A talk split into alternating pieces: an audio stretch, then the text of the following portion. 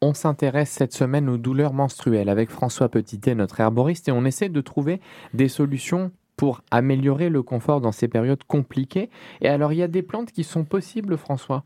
Alors il y a tout un tas de plantes euh, qui sont d'ailleurs très traditionnelles, hein, qui sont considérées comme des plantes euh, euh, pour les femmes depuis la nuit des temps et qui sont intéressantes. Si on s'intéresse à quelles propriétés on recherche pour calmer ces douleurs, on va chercher des plantes qui vont être des correcteurs hormonaux. On a vu que tout ce cycle menstruel était sous la régulation de différentes hormones.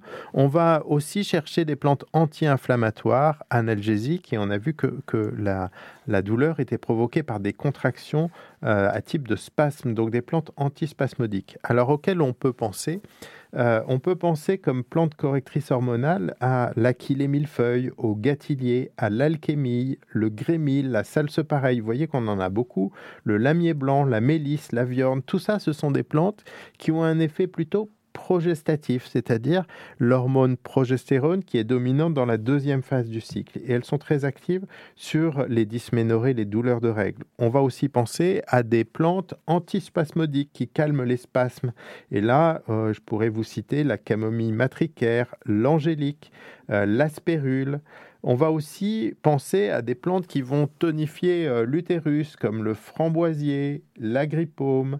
Et puis quand il y a euh, beaucoup de euh, saignements, on peut penser à des plantes qui sont hémostatiques, comme la bourse à pasteur. Et pour compenser euh, les pertes sanguines, on va aussi utiliser des plantes comme les orties, qui sont très riches en vitamine C, en minéraux et qui sont des bons reconstituants.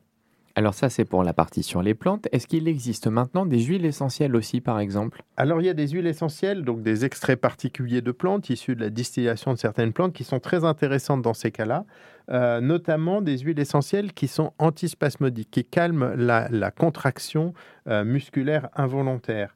Le basilic tropical est probablement celui qui est le plus connu, celui qui est le, plus utilisé, euh, mais on va aussi avoir l'estragon, et l'estragon et le basilic tropical ont une vraie parenté chimique en termes de composition. Donc ces deux huiles excellentes pour calmer les spasmes. Il y en a euh, d'autres, euh, comme par exemple le lavandin, et puis une autre qui est moins connue, qui s'appelle le kéla. On distille les graines de kéla pour obtenir une huile essentielle qui est probablement parmi les plus antispasmodiques que l'on connaisse. Il existe aussi euh, d'autres euh, euh, produits naturels qui peuvent être intéressants, qui ne, sont pas réellement des huiles essentielles, mais des huiles végétales, de l'huile de graines. Et je pense par exemple à, l'huile d'onagre, qui est souvent recommandée parce qu'elle a aussi une petite capacité à réguler la sécrétion hormonale. Donc l'huile d'onagre peut être un, composé intéressant qui, peut être recommandé aux femmes qui ont des douleurs menstruelles. Euh, un petit mot peut-être, euh, Guillaume, sur les différentes formes qu'on va pouvoir utiliser avec ces plantes. Euh, on va pouvoir bien sûr faire des tisanes en composant avec des plantes antispasmodiques, des plantes anti-inflammatoires et des plantes correctrices hormonales.